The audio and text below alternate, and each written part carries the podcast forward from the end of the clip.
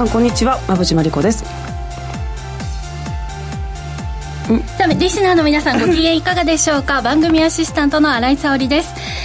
えー、この時間はしゃべくりカブカブをお送りします、えー、そして坂本さん。はい、はい、みほみです。よろしくお願いします。今日すみません、リモートで失礼します。よろしくお願いします。さあ、ということで、まあ、今のところではもうバレてしまいましたけれども、はい、今日坂本さんがリモートでお送りするというこの体制でのね、放送となります。坂本さんよろしくお願いしますはいお願いしますお願いします今 YouTube の画面ではですねあのしっかりいつもの場所に近いところにあのそうなんだ、はい、マイプールで入ってますいつもよりちょっと上の、天井人に、はい、なっております。僕の画面では卒業アルバムなんですけど、はい、何がすんだったみたいな、はい、確かにそうですね。卒アルの方が近いかもしれないはい。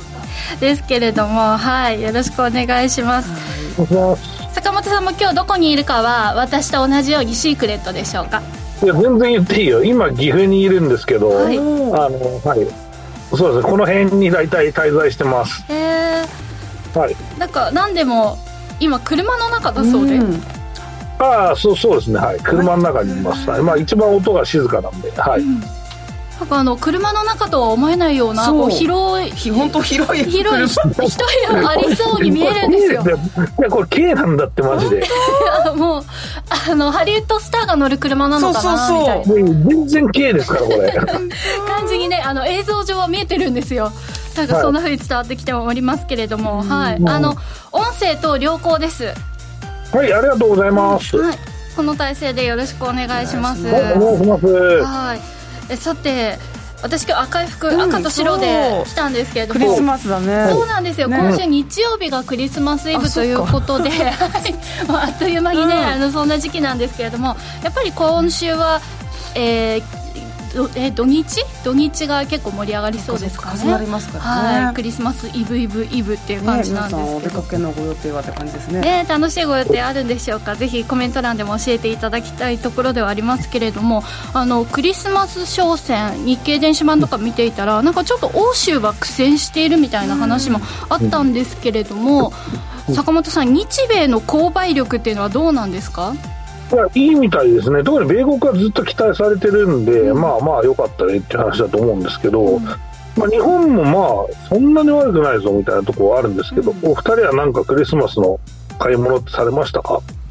何も考えクリスマスだってことを今日新井ちゃんのセーターを見て わあクリスマスみたいな。近いんだね。忘れてた。お忙しいから。なんかありますかクリスあの今年はですねあのちょっと暖かかったので、うん、今年アドベントカレンダー買いたいと思ってたのに気づいたらもう 半月ぐらい過ぎて。アドベントカレンダーって何ですか？あのチョコレートとかコスメとかいろいろあるんですけど、こう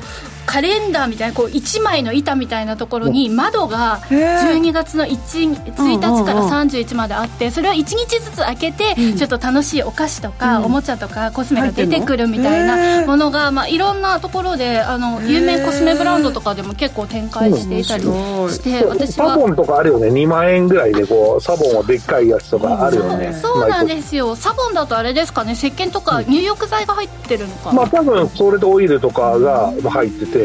意外といろんな香りが好きな人とかそれだけで1年いけんじゃねえぐらいな感じで入ってるらしい結構スペシャル感がだから2万円とかするのもあるので、うんうん、あの人気ですよね、はいはいですね。いいね。あとなんだチョコとかもあるみたいですね。だからリンツみたいなのもそうそう。チョコ食べていくみたいな、うん、日一つみたいな。で自分でチョコ詰めるとかもあるみたいです。あえー、それ楽しいですねえー、そうまあそうあの結構子供の頃に買ってもらっていて、うん、毎日お菓子がで、出てくるのがすごい楽しかったので。お嬢なの？お嬢じゃないですよなんかあのクリスマスは楽しんでいる方なので。なんですけどちょっとねあの気づくとダメですね大人は。気づくと半月ぐらいあっという間に過ぎちゃう。本当？本当まあ。もうねね。という感じで、まあ、来年こそはと思いながらなんですが今日はね赤と白でこう皆さんに、うん、えー、素敵な一日時間をね 提供できる味わってます。クリスマス気分をはい3日間出してまいりました。はい、ということで、まあ、あの日米は特にアメリカは坂本さんからもありましたけれども、まあ、購買力高いんじゃないかということで、うん、業績もね、えー、サンタ効果みたいな感じで、うん、はい、あの出てくるといいななんてねあの願っております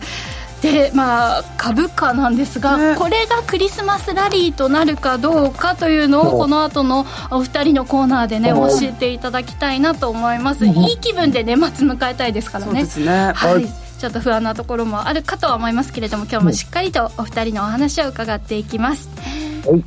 えこの番組はラジオでの放送に加えて YouTube ライブでも同時配信をしていますラジオ日経のしゃべくりカブカブの番組サイトからご覧いただけますのでぜひアクセスしてみてください。ぜひアクセスしてみてください。また坂本さんや馬淵さんへのご質問やメッセージなど皆さんからの YouTube へのコメントもお待ちしています。しゃべくりカブカブ番組 YouTube チャンネルへの登録も合わせてよろしくお願いします。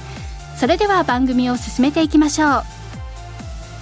この番組は岡三証券の提供ファンディーノの制作協力でお送りします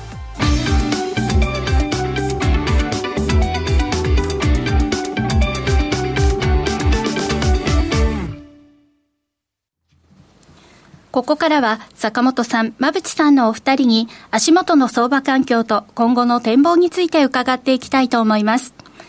今日の東京株式市場では日経平均株価は3日ぶりに反落して引けました。ここのところの連投で高値警戒感の強まっていたアメリカ市場が10日ぶりに大幅反落。東京市場でも今週に入って日経平均株価は900円強の値上がりし、7月3日につけた年初来高値33,753円に接近していたこともあり、海外勢のクリスマス休暇を前に手締まう動きが優勢となったようですが、このあたりの背景も含めて改めてお話しいただきます。はい。まあ、でもね、言っても10日ぶり、そこまですごく強かったので、はい、そろそろ利益確定するだろうっていう感じではありましたよね。そうですだ10日ってことは2週間上がってるんですよ。上がり続けてましたからね。基本は、はい。ね、だからすごいなってことですよね。月の半分上がったってことですよそうですよ。チャートね、ご確認いただけるとね、もうダウとか、えー、SP500 とかすごいチャートになってるので、そうですね。相場は結構強いです。これ何だったんですかっていうと、まあ、クリスマスラリーだよねっていう、まあ、話もまあなくはないんですけど、うん、やっぱりまあ、米国の、まあ、その利下げの交換っていうのが、まあ、一番利下げ期待というね、まあ、そこが一番大きいんだろうなと思ってるんですけど、うん、まあ、それ以外に業績もいいよねっていうのも、まあ、補足しておきたいなと思います。で実際ね、今、あの利下げのお話、坂本さんから今ありましたけれども、はい、10年債の、ね、利回りが3.8まで下がってきましたからね、これは株式市場にとっては非常に好感されるような数字にはなってきてますよね。利下げなんてもう1年半ぐらい、1年半っていうか、まあ、5回とか6回とか織り込んでますよね。ねちょっと織り込みすぎなんじゃないかっていう、ね、お声も多々ありますけれども、実際もう3.8まで。10年債下がってきているので、これはね、しっかり株式市場に影響がありそうだということです。はいで経済指標をちょっと確認しておきましょうかね。ちょっとあの前の、えっ、ー、と、先週の数字にもなりますけれども、12月14日の、えー、小売売上高が予想を上回るような結果になりましたと。これまあ消費関連の数字なんで、えっ、ー、と、アメリカに関しては消費旺盛ですよってことが確認できていますと。で、さらに、航空業生産指数もですね、予想を上回るような結果が出てきていて、さらに少し驚きだったところがですね、住宅のところが盛り返してきてます。うんえー、12月19日に発表されました特に住宅着工件数の方なんですが市場予想が136万件のものが結果156万件とかなりあの上振れてきているので住宅足りてないさらに皆さん購買意欲高いということも分かってきました。はいそして金利がこのこれだけまあ1%ぐらい、まあ、10年債で下がって、1%ちょっとか、はい、で、まあ、一気にその住宅需要が沸騰するってことで、やっぱりみんな住宅買いたいと思ってる人が多いんですね、やっぱり、ね、びっくりしますよね。そして中国との大違いですよね、はい、そうですね、金利が下がってもなかなかね、中国は戻ってきませんけど、アメリカは2件目、本件目いいよっていう話もしてますしね、えー、一応ね,、はい。ね。だけど、アメリカはちょっとね、金利が下がっただけで、これだけ、えー、住宅の市況が戻ってくるっていうのも、すごく驚きで捉えています。うんで、12月21日の中古住宅の販売件数も、まあ、ここは2万件ほどですけども、380万件の予想が382万件と、ちょっと上振れているということなんですね。なので、ちょっとやっぱり中古物件が足りていなくて、皆さん、買いたい、買いたい、でちょっとでも金利が下がったら、えー、買おうと、えー、待っていた方がいらっしゃるので、アメリカ経済強いなっていうのも、こんなところからあの確認できますね。住宅は本当に家賃が高いから買いたいっていうパターンもやっぱりあるみたいですね、米国は。なるほど、ローンを組んで返済する方がまだいいというふうに判断。そうそう、全然ましだっていうふうに考えてる人が多いみたいですよ。なるほどね。で実際ね、中古の住宅ってあの販売全体の9割を占めているので、ここがね、崩れていないというところも、あのアメリカの相場を見ていく上でも非常に重要な数字かなと思って、今回、確認しておりました。はい、では変わって、はい、えー、続いてですね、見通し見通しですね、はい、これは、えっと、前回もご紹介したものなので変更はございませんけれども、はい、引き続きあのアメリカの経済成長緩やかに続いていくだろうということとあと物価の見通しも2%台に来年は落ち着く見通しなので、えー、政策金利はこちらは4.6%の方向性になっていきますよということなんで金利は下がっていくという見通しが出ているのでもう随分と株式市場と債券市場は先回りして進んでいるという状況にはなっています、はい、では日本の話題お願いします。はい、えっと、日本はですね日銀の金融政策決定会合が通過して、何かあるんじゃないかっていうふうにちょっと待機されていた方もいらっしゃいましたけれども、やっぱりまあ現状維持で何も変更はなかったということになります。でまあ、会見を拝見して、まあ、あのそんなに大きな変更点もなかったんですが、改めてになりますが、春闘の賃上げを確認したいといういつものコメントをされていたので、やっぱりね、こうなると短期の金利を触るのは、2月以降、4月なんじゃないかなっていうところが、大方の見通しになりそうですよね、坂本さん。そうですね、まあ、4月なんですけど、話聞いてれば、意外と6月ぐらいまでないんじゃないみたいな、うん、まあ、受け止め方をしてる人もいるようで、ええ、まあ、そうすると、やっぱりかなり、ね、緩和までの道のりっていうのは長い先だなと。いうような、まあ、イメージが投資がかなり浸透したので、うん、まあ、あの一瞬の円安につながった部分もあったかなと思いますね。ねまたね、円がね、円安に触れてますよね。うんあとはあの金融政策の変更というものはいつもサプライズにならざるを得ないんじゃないかという、ね、記者からのご質問に関しても確かにそうだと、えー、発表のタイミングではサプライズになる可能性も十分にありますけれども、まあ、あのどういった場合に自分たちは政策変更するのかっていうのは丁寧にコミュニケーションを取っているのでそのあたりでしっかり皆さんおもんばかってください理解してくださいというふうなメッセージもありました。あとはマイナス金利解除した後に、日本は金融緩和、いろんな策を打っていますけれども、どういう順番で政策を解除していくのかっていう、いろんなこう解除の順番があるかと思いますが、ここについては手順が決まってないそうなんですよね。そうですよね、その時にまあベストなものをやってくるっていうはずなんですが、まあでも、突飛のというか、まあこの必ずこれをやらなきゃいけないとか、これをやったらインパクトあるからこれやろうというわけじゃなく、意外と実直にやってきそうな感じはしますよね。そうですよね。はい、で、こういったことを。でも、すみません、その中でも利上げが、利上げのポイントいつかっていうのを考えるのは大事ですね、投資家は。い、はい、おっしゃる通りですね。で、そこで、はい、あの、記者の方、まあ、アナウンサーの方のご質問で、うん、じゃあ FRB が利下げに転じるタイミングを見計らって、その前後にずらすのかどうかというご質問もあったんですが、うん、今の段階では FRB の政策に、まあ、準じて自分たちの政策をこう変えるかどうかっていうのを考えていなくて、単純に日本の、えー、賃金の上昇が確認できたら、政策を変更していくというお答えでしたが、これが本当かどうかは、わからないということです。あ あ、玉虫のみたいなもんですよね。もうやっぱりその政策の余地を残しとく方が、そうですね。その先回りされないし、うん、もう運営しやすいからいいんじゃないかなと思いますけどね。はい。はいということで、日鉄の再編、うん、はい、そうですね、日本製鉄さんですね、えーと、坂本さんも注目されてたところが、えー、US チール買収、2兆円の大型再編ということですが、これ、坂本さん、どうご覧になってますか？そうですね、ね。まあ、これは同業が、米国の同業がまあ一回、まあ、買収にチャレンジ、まあ、したりとか、えー、まあ、あとは、まあ、過去の歴史もあるんですけど、うん、まあ、うんまあ、結局、鉄って、まあ、その高級鋼板ちょっとまあ別ですけど、まあ、その元になるものっていうのは、やっぱり航路デナーで、航路って大きい釜で、で、まあ、一気にその鉄鉱石を溶かすっていう、まあ、形なんですけど、それのやっぱ競争がですね、えーまあ、効率的な方が当然安く作れるわけですから、まあ、そっちの方にまあ触れがちだなというのはまああって、でまあ、よくそのこのニュース出るときも、そこ生産量が世界で3位とか、まあ、そんな話があったじゃないですか。はい、でそその辺はだからやっぱりその、まあ、どのぐらいのこの規模になるのかっていうのは、やっぱりこの、えー、航路っていうのはその大事なのかなと、でまあ、一応、買収をするんですけど、まあ、社名とかはまあ基本的に残しますということなので、うん、まあ、基本は、えーと、日本製鉄が持っている、まあ、航空の技術、まあ、これを海外でも、まあえー、きれいに使ってですね、えーまあ、現地中心の上昇メーカーに納入したいというのが、まあ、一番のポイントなのかなと思うし、うね、まあ、あとは規模も追いつけ追い越せの部分もあるので、まあ、これで3位グループ浮上というのもあるんじゃないかなと思ってます。こうなるとね、トヨタと日本製鉄のパパワーバランスもよりちょっと変わってきそうだなってあの思ったりしているので、このあたりはね、また坂本さんにお伺いしたいと思います。はい。ありがとうございます。えここまでは坂本さん、馬淵さんのお二人に足元の相場環境と今後の展望について伺いました。続いてはこちらのコーナーです。坂本慎太郎の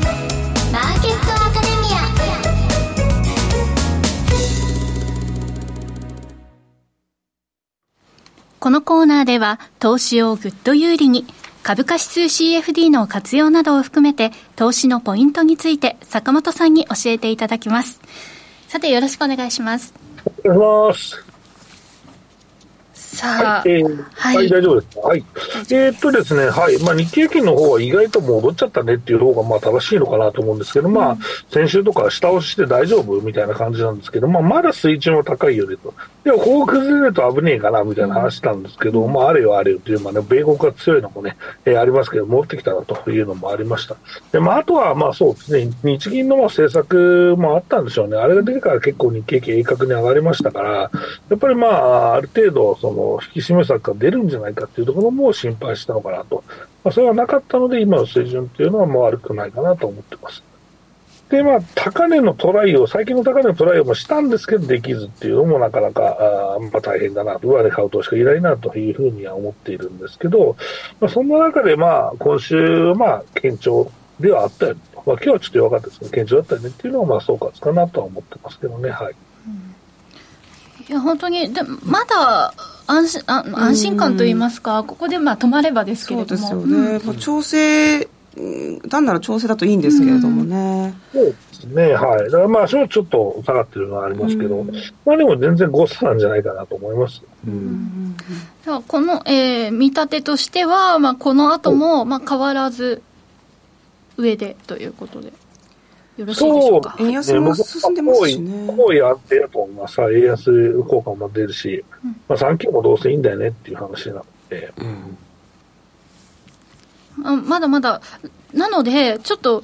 この流れで買いたい気もするけど、まだ水準的にはなんか ね、ね手は出しにくいのかな、みたいな感じもありますし、やはり身動きが取りにくくもありますよね。うん、そう。まあ、おしめ買いしたい人はおしめ買いをね、すればいいかなと僕は思ってるんですけど、うん、まあでもただ、ね、おしめ買いをうんの使命にならないことも当然あるかもしれないし、今後ね。だからまあ実際どこで買うのかっていうのはすごく自分の中で決めてからですね、取り組むっていうのが大事なんじゃないかなと思ってます。あの、相場の、こう、日々の値動きよりも自分で、まあ、この価格というか、この数字だったら買いたいなっていうところをきちんと、あの、決めておくっていうのが大事なんですね。そうですね、まあ、質取引でもそれが大事かなと思います、うん、そろそろでもあのプロの方々、お休みに入る時期ですかね？はいまあ、僕らはね、29までだっけ、30までだっけ、お仕事ある気がしますけど、うん、はい。僕もなんか、プロの方お休みしたいなっていつも思うんです。そうだ、さんプロなのにね、はい、一緒にお付き合いいただいて。そうですね。あの、番組は28日までありますので、ね、はい。そうでしたね。そうでした。来週も。会まであるんですよね。まだあるんですね、はい。ですよね。29日まで、あります。僕、記念すべき金曜日も出演します。そっかそっか、大納会までお付き合いいただいて。はい、もういっぱいいっぱい年内ね、お仕事詰まってらっしゃいますから、出演だけでも。本当です、ゆっくりしたいよね。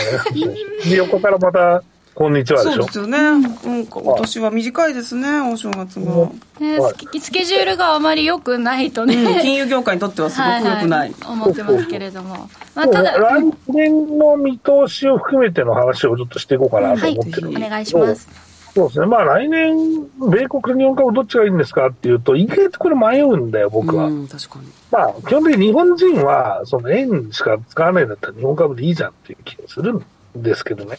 まあ、ただ日本と米国は純粋にどっちがパフォーマンスいいのっていうと、意外とこれ難しくて、まあ、普通に今までの僕の見方だったら米国株じゃないかなと、米国も米国株じゃないかなと、えー、思ってるんですよ、うん。で、日本は意外と今期業績が良すぎた反動っていうのは出ちゃうのかなと思ってます。うんだから今期業績が一応10%増とか言ったんですけど、20%ぐらい意外と上振れしちゃった場合は、意外とまずいと捉えき。で、これは何かっていうと、まあ前倒しで、まあ実際利益が上がっちゃったんだよね。まあ、そうなると、えー、次の年現役になりやすいんで、そうするとやっぱり日本株売られるよね、と、えー、いう形で2018年3月期的なね、動きが意外とあるのかな。そう、そうなるとね、あるのかなと思って、意外と警戒はしてますけど、ね、はい。なるほど。そういう時ってどういう株を狙えばいいんですか？うん、そこはでもやっぱりシナリオだよね。次どう、どういうシナリオなのかとか、まあ、実際下がると思うんだったら株買わないっていうのは個人投資家できますから、それをちょっとやってほしいなと思います。買わない勇気といいますかね、お休みするあの決断も大事ということですね。はい、で、えー、今週振りか、えー、見ておきたい資料なんかはありますでしょうか？そうですね、まあ、スプレッドもまああれだし、まあでも、やっぱり値、ね、動きなんじゃない、まあ、皆さんね、高値いって抜けるのかって思ったかもしれないですけど、まあ、ちょっと今日、まだ足踏みだったんですけど、ボックスを基本に考えていくのがいいかなと思ってますよ。特に買いの利食いはね。うん、まあ、売りは、まあ、そういう逆張りしてしまうんで、そこは気をつけなきゃいけないなと思うんですけど。うん、どこまでボックスでいくんでしょうか、それによってこう CFD ちょっと入ろうかな？みたいな方もいるかもしれないじゃないですか。どこまでボックスでいく？か、いや、来年ボックスじゃない？まあ、ちょっと上が広がるから3万6千、2万9千円だけど、うん、まあそこボックスじゃないですか。はい。じゃあまあ。まあただ、米国も日本も期待しすぎてる部分があるから、どっから剥がれる可能性ってあるよね。うん、これどこなんですかって言って、意外と来年の、まあ、相場始まってどさくさに紛れてやる可能性もあるかなと思ってるし、うん、あとはなんだろう、意外と日本ってずっといいことばっかりだったから、特に今年はね。はい、まあ、なので、来年どっかで影響というか、なんか天才とかあったら怖えなと、あんまりこんなの予想するもんじゃないんですけど、うん、私、あと1月は意外と、その、まあ、みんな新境があるから大丈夫だみたいな話してるんですけど、これをぶつけてくる可能性も、まあ、なくもないですよね。うん、うん、だからまあ、1月は意外と、まあ、どうだろう。そんなに、いきなり買うぞって形じゃなくて、様子見ないし、ちょっと売ってみるっていうのも意外とありかなと思ってますけどね。うん新ニーどうなんでしょうね、あの年初から、まあね、盛り上がるのか、坂本さん今おっしゃったように、ちょっと様子見なのか、なんか年度替わりのタイミングとか、なんか日本人の気持ちって切り替わるじゃないですか。なので、なんかそういうところからやってみようかな、みたいな人が増えるのか、なんか動きが楽しみだな、なんてね、思いながら、こう話題を見守ってますけれども。まあ、でも日経平均のあの利益のところですけど、うん、先ほど坂本さんおっしゃいましたけど今、えーと、EPS229 円ぐらいですよねこれがと来来年200あ、に、あ、2000、2290、はい、2290円が2400円ぐらいになってくっていうイメージある、ありますよね。そうですね。いや、意外とこれ、大さん、今年なっちゃうかもしれないね。あ、今年 ?3, 3年、3月末にってことですか ?3949 でさ、あと2回決算があるじゃないですか。意外と届いちゃうかもよ、これ。あ、そうなると、じゃあそっから、えー、2500円とか確かに難しいなみたいな話になってきて、ちょっと上値が重たいみたいな見通しをされてるんですね、そうそうそこ、うん、全くそんな感じです、なるほどなるほど。わかりました、うん、だからペースが速いとその分ちょっとそうですね。ね警戒という。難しいですね。良すぎてもね次が伸びないみたいな、いやもうね。いい、よくてもその後が怖いし、ね、はい。悪いとその時下がるし2018年3月は本当にそうだったんですよ、うん、次の時も下げ取っちゃって、めちゃめちゃ下がったんですよ、うん、うん。その後ってどういう値動きだったんですか？え、なんか、どかって、え、その過去下げてしまって、はい、過去。あ過去だから2年、2年分織り込んでしまったパターンは、まあ、株価はすげえと上がったんですけど、その後売られて、うん、で、その次の年から最高益をそのしばらく超えることができなかったんですよ。うん、ちょっとだらだらとしてしまったということですね。そうそうそう。だからやっぱりだらだらっていうのが正しいかなと思いますよね。うんだらだらしてる時ってどうなんでしょう、あ高配当のところを狙っていくしかないものですか？いや、ボックスだから押し目買いがあるでしょ。押し目買いと、まあ、高配当のニーサ的な投資の2つじゃないですか。うん。そっか。じゃあちょっと日経の平均は取引しやすいかもしれないですね、ボックスに入るとね。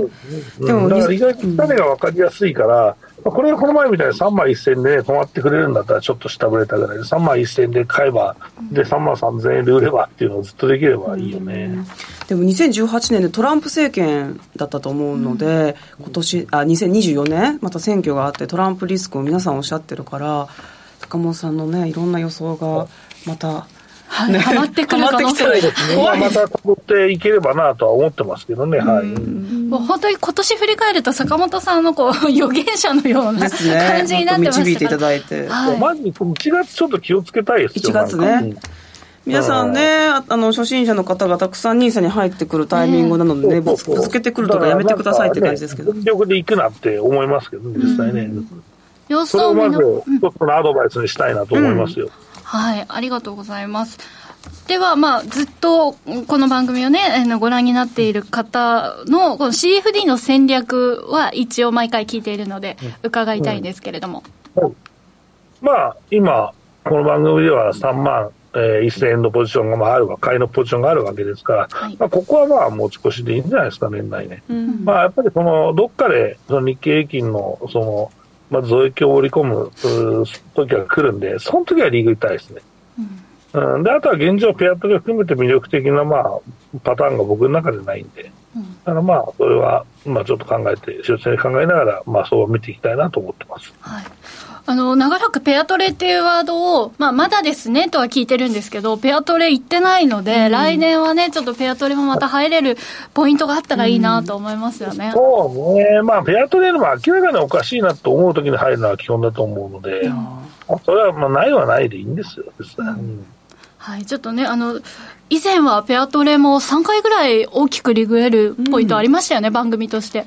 はいはいはい、ありましたね。はあ、あれは盛り上がったな、そうですね。いう感じがありますので、コメント欄でもね、かなり皆さん、あの、盛り上がっていた印象がありますので、まあ、また、測ることはできませんけれども、ね、そんなタイミングがあったら、ぜひ教えていただきたいなと思います。はい、ありがとうございます。以上、坂本慎太郎のマーケットアカデミアでした。クリック株365を始めるなら、岡さんオンライン。クリック株365は、日経225やニューヨークダウ、ナスダック100などの株価指数や、金、原油などの ETF を数千円の少額から、ほぼ24時間、祝日も取引できる金融商品です。この度、米国小型株価指数のラッセル2000や、銀 ETF、プラチナ ETF の3商品が新たに上場しました。さらに注目が集まるクリック株365を岡さんオンラインで始めてみませんか？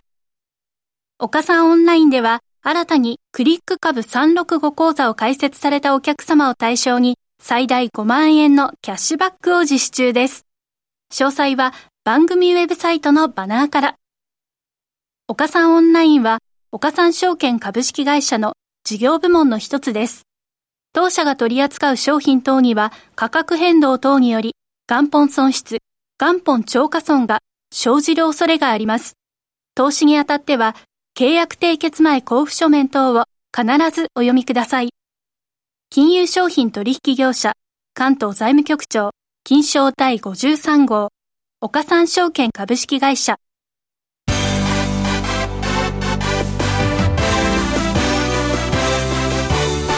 馬淵真理子の10分で教えてベンチャー社長このコーナーではこれからの日本で活躍を期待される起業家ベンチャー企業の社長に焦点を当てていきます。これからの成長企業のキーワードが分かれば投資の視点としてもきっと役立つはずです。今日は株式投資型クラウドファンディング最大手のファンディーノで紹介しているベンチャー企業レアバイオ株式会社代表取締役社長浜中康春さんとお電話がつながっていますそれではここからは馬淵さんよろしくお願いしますはい、えー、浜中さんどうぞよろしくお願いしますあよろしくお願いします。はい。えー、浜中さんは群馬大学医学部保健医療学科を卒業された後、国立医療機関の小児専門リハビリテーション官に、えー、リハビリテーション官に、えー、医療、理学療法士として6年間従事されています。で、その後、2008年から11年間は外資系製薬企業に従事されて、まあ、肺がんとか胃がんなどの、え治療薬における臨床開発を行っておられました。その後、現在のこの2019年にレアバイオを設立されていて、えー、ベトナムを中心とする小児、小児科の医師向けの業務サポートアプリを開発されているんですが、浜中さん、今のこの展開されている事業、どんな事業なんでしょうか？あはい、えっと、我々が今取り組んでいるやつはですね、ベトナムの過酷なあ医療環境を変えたい、まあ、DX で変えていきたいというところにフォーカスを当てて、問診サポート、ミクイというのを開発して、えサービスをリリースしております。うんであの診察の時に、まあ、先生たちが必ず、えー、行う問診、これをオンライン上で、まあ、手軽に、えーまあ、患者さんとさせていただいて、1人当たりの問診時間、を、えー、60%削減して、まあ、年間大体1000時間の削減ができればなといったと、うん、まあ、事業を取り組んでおります。はい、かなりの、ね、時間が短くなるということなんですけれども、ねうん、えここで改めてこの見食いの特徴、ポイントを教えてください。はい、えっと、まずですね、まあ、大きく分けて4つのポイントがございます。えー、一つはですね、まあ、問診に特化している。で、ただそれがですね、先生たち目線、要は医療機関さんの目線のシステムを作っている。といったところと、あと問診時間を削、まあ60、削減させる。で、そうすることによって、患者さんのまあ待ち時間というのがですね、まあ、50%以上削減できるんではないかというポイントもございます。あとはですね、えー、まあ、ベトナムでやっていくといったところで、やっぱり先生たちの協力が必要であるというのがありますので、まあ、我々今、アドバイザーにですね、ベトナムでも権威のある先生たちが入っていただいている、といったところと、あとは、まあえーまあ、その他 ASEAN 諸国ですね、例えばタイ、シンガポール、そういったところでも、えーまあ、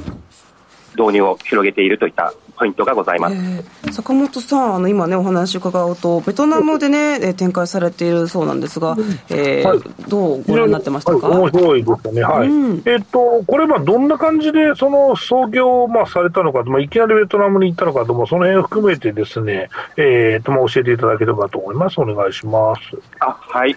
えっとまあ、創業の、まあ、経緯といったところになるのかなと思うんですが、えっと、これまでですね、まあ、直近でバイオベンチャーにおりまして、その時にあのベトナム人研究者と一緒に仕事する機会があって、初めてベトナムに行って、まあ、過酷な医療現場を見てですね、まあ、そこで本当に苦しんでいる患者さん、あとそ、え患者さんに対して真剣に取り組んでいる先生たちを見て、まあ、すごい単純なんですけど、心が動いちゃった。この人たちのために何かやりたい。解決させたいという思いで、えー、創業して、今、やらせていただいています。はい。えっ、と、そのベトナムの、えっ、と、過酷な医療現場っていうのはどんな感じだったんですかね？その辺、まあ、一例でいいのをお聞かせいただければと思います。あ、はい。あのー、まあ、日本の先生も多分大変お忙しいと思うんですけど、それと同等、ただ、ベトナムと日本って唯一違うのは、えっ、と、医療のインフラってまだまだ整ってない国です。うんその中で先生たちで月170時間以上働いてたり、ヘッドヘッドで働いてる、でも、それでも患者さんのことを考えて毎日動いている、まあ、そういった過酷な背景っていうのが、これが日常化しているといったところがあります。また、えーと、患者さんはどんな状況になるんでしょうか、そうなると。はい。あのー、まあ、ちょっと皆さんも想像していただきたいんですけど、えー、自分の大切な人が、うん、例えば入院しました、で、じゃあお見舞い行きました。大体病室だと思うんですけど、ベトナムって病室じゃなくて、病室の廊下にも入院してるんですよ。えー、これって考えられないじゃないですか。あまり、まあ、でもそれくらい患者さんが溢れている状況なんですね。であとは、待ち時間がもう本当に5時間以上、朝3時に行って、ようやく診察終わるのが1時過ぎとか、そういうのが日常化されているっていう現状がございます。なるほどね。かなり医療整っていないね、うん、状況ということですけれども。はい、でこのサービスなんですけれども、保険適用になるものなんでしょうか、うん、はい、えーと、今後、保険適用になるよう、今、えー、目指しております。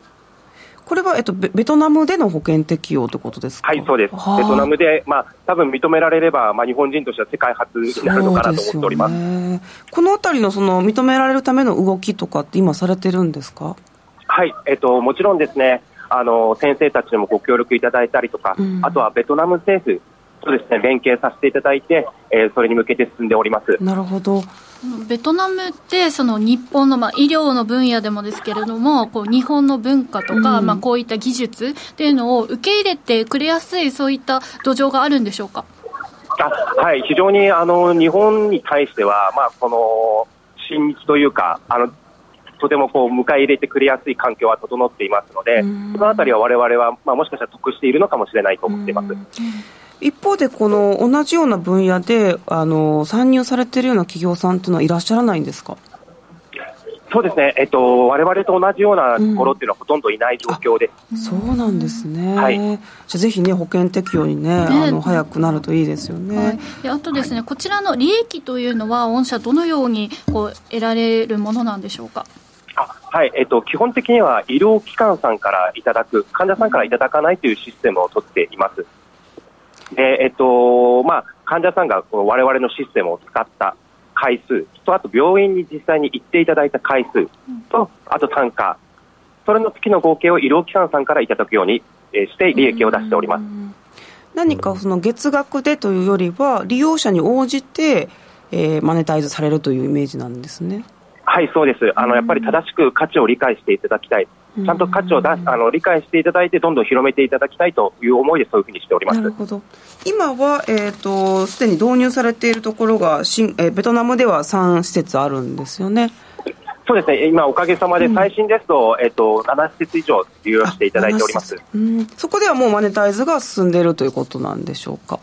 はい、そうです。うんかりました。で、その後、えっと、ASEAN 地域にもこの事業を拡大していくという見通しをお持ちなんでしょうか？はい、えーまあ、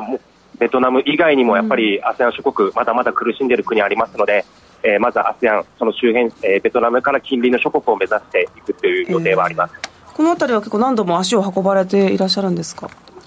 そうですね、はい、あの ちょこちょこと運んでおります。えー、はいじゃあ、あの、浜中さんがこう目指されている、この事業を通じて目指しているこう世界観とか、あるいはマーケットの規模ってどういったものなんでしょうか？はい。えっと、世界観については、うん、あの医療って多分平等で誰でも受けられなければいけないと思うんですね。えー、なので、せめてあの自分たちのシステムを通じて、まあ、そういった世界をあ一つでもできればなというふうに考えているということと、えー、マーケット規模は、まあ、ベトナム国内だけでもう多分1兆円規模っていうのは持ってますので、そまあ、そういった、はい、今後それくらいの単位でどんどん広げていこうかなと考えております。なるほど。さらに ASEAN になるとね、ぐっとまた1兆よりも大きな市場が広がってそうですよね。はい、はいさらにあの今、どんなメンバーで事業を運営されてますか？はい、えっと、基本的にはあのベトナム人を中心に活動させていただいておりまして、まあ、その他全員で、えー、4名おりまして、うん、まあ、エンジニアと、あとは営業のものと、うん、あとは営業支援するもの、そういった、えー、まだまだちょっと少数なんですけど、えー、そういった人数でやっております、うんうんうん、あのコメントでですね、えー、ベトナムに住んでいましたという方が、入院ベッドは2人で1つのベッドを使っているところもありましたと、こんなコメントも入っています。あはい。ああるみたいですね、本当に。はい、聞いたことね、終わりなんですね。はい、ねでまあ、ベッドもですけれども、先ほどの、ね、待ち時間が5時間以上というのもありますし、やっぱりその分こう、自分で薬を買って、適当になんとかしちゃうみたいな方も多いんですかね？そうですね、あのー、こう本来であれば、えー、処方箋を出して、処方箋を出さないと買えないお薬も普通に買えてしまうといったところがありますので、そう、ね、まあ、そういったところで患者さんがもう普通に買っちゃって、飲んで悪化して初めて病院行く、こんな流れも今できてしまっています。まだまだ平等に、ね、医療が受けられない状況があるっていうことなんですよね。はい、今、営業面のところとかでお困りのこととかってありますか？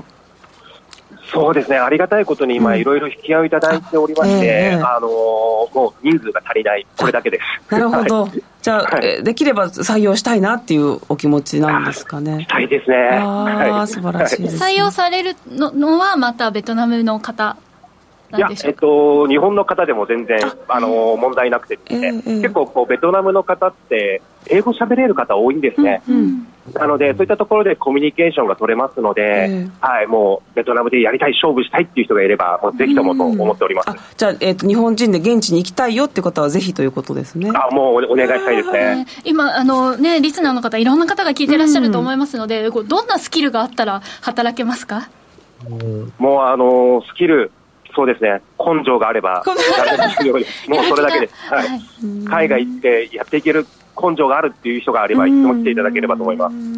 はい、仲間も募集中ということですね。ね。最後にあの今後の事業の展開の見通しを教えてくださいはい。えっと、まあ、まだまだちょっとスタートしたばっかりなので、今のところは、こう、アドバイザーの先生たち、または今、導入いただいている医療機関さん中心にご紹介いただいて、えー広げていっています。で、今後、まあ、来年以降はですね、まあ、ちょっと政府との、ベトナム政府との関連もありますので、えーもうちょっと視野が広がっていきますので、少しこう、営業を拡大しながら、視野を広げていきながら活動していく。そして同時に、えーちょっとこれは ASEAN 諸国ではないんですが、ちょっとインドとか、そういった、えー他の海外にも目指していこうかなと考えております。馬渕さん、インドとなると、またかなり大きいマーケットに。そうですね。またはい。マーケットが大きいのでね、はい。ぜひねあのいろんなところでね展開してほしいですね、はい。はい。ということで今後もね注目していきたいと思います、はい。浜中さん、今日は素敵なお話をありがとうございました。こちらこそありがとうございました。ここまでよろしくお願いはいたします。ここまでは馬淵真理子の10分で教えてベンチャー社長でした。次回もお楽しみに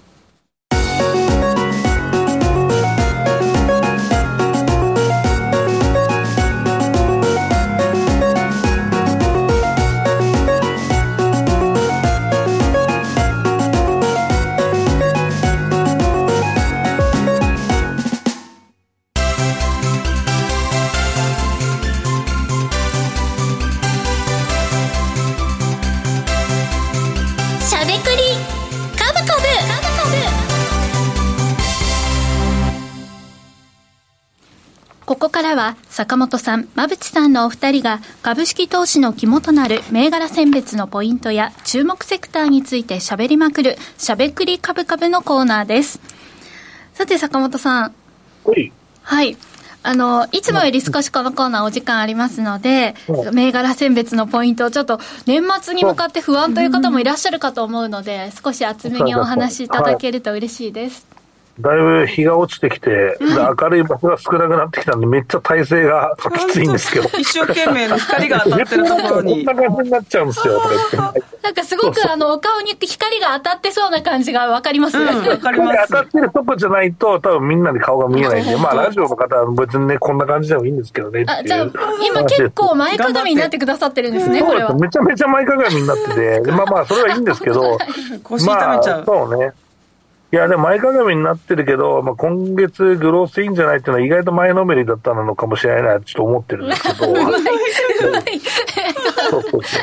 う。で振りをやってたら、時間がだいぶ稼げただろう、新井さんってありがとうございます。はい。あとはいつも通りで大丈夫そうあです。オッケーオッケー。で、えっと、まあ、グロいつも通りグロース銘柄持ってきましたっていう話なんだけど、はいまあ、赤字に、赤字のグロース企業。うんまあ別にグロースは赤字でいいやんっていうのと、まあいろいろあって、まあ赤字でいいじゃないですかっていう話です。なんで赤字でいけないんですかっていう、そういう話をしようかなと思って。まあ、成長に今ね、ね資をしている最中だから、いいじゃないかってことですね。そうで赤字でさ、絶対ダメだっていう投資が多すぎんだよ。今特に今年はそうでしたね赤字は厳しかったと思います、そうだってさ、それはそうじゃん。だってさ、プライムがむちゃくちゃ儲かってんだからさ、あのグロースの赤字なんか許されねえよ。そうですよねっていうような話ですよ。うんでもねまあまあ、本当業績が伸びてないといけないからね。うんうん昔はね赤字企業が大人気の時期もありましたけどね、そうなんですよ。は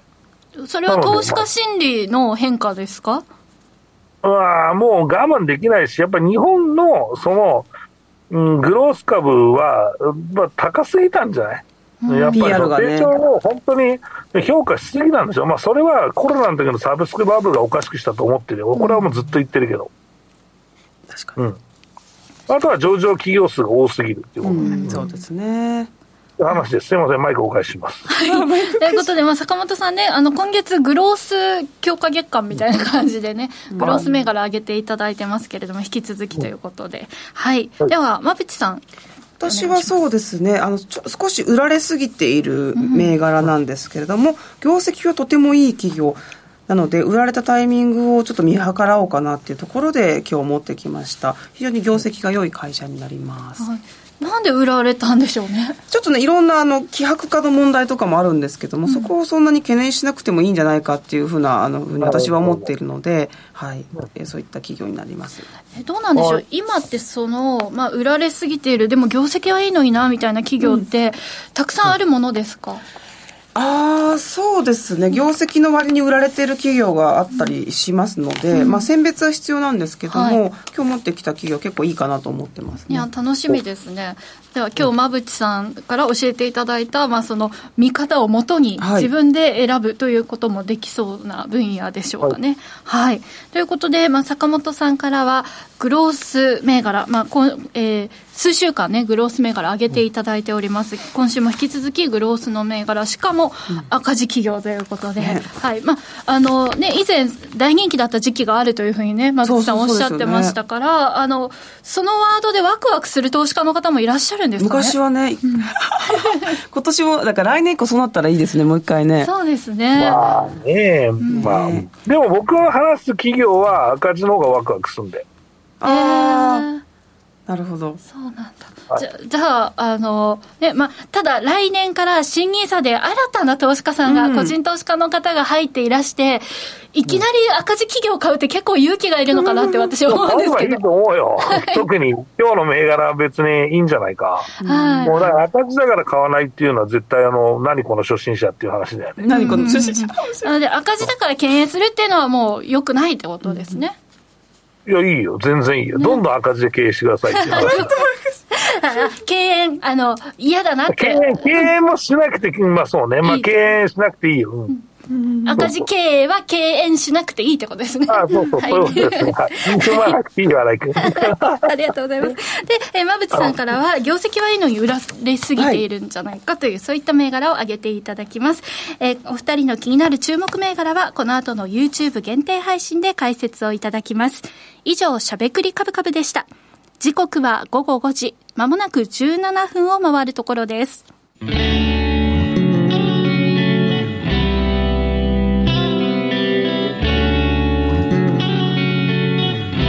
しゃべくり。カブカブ。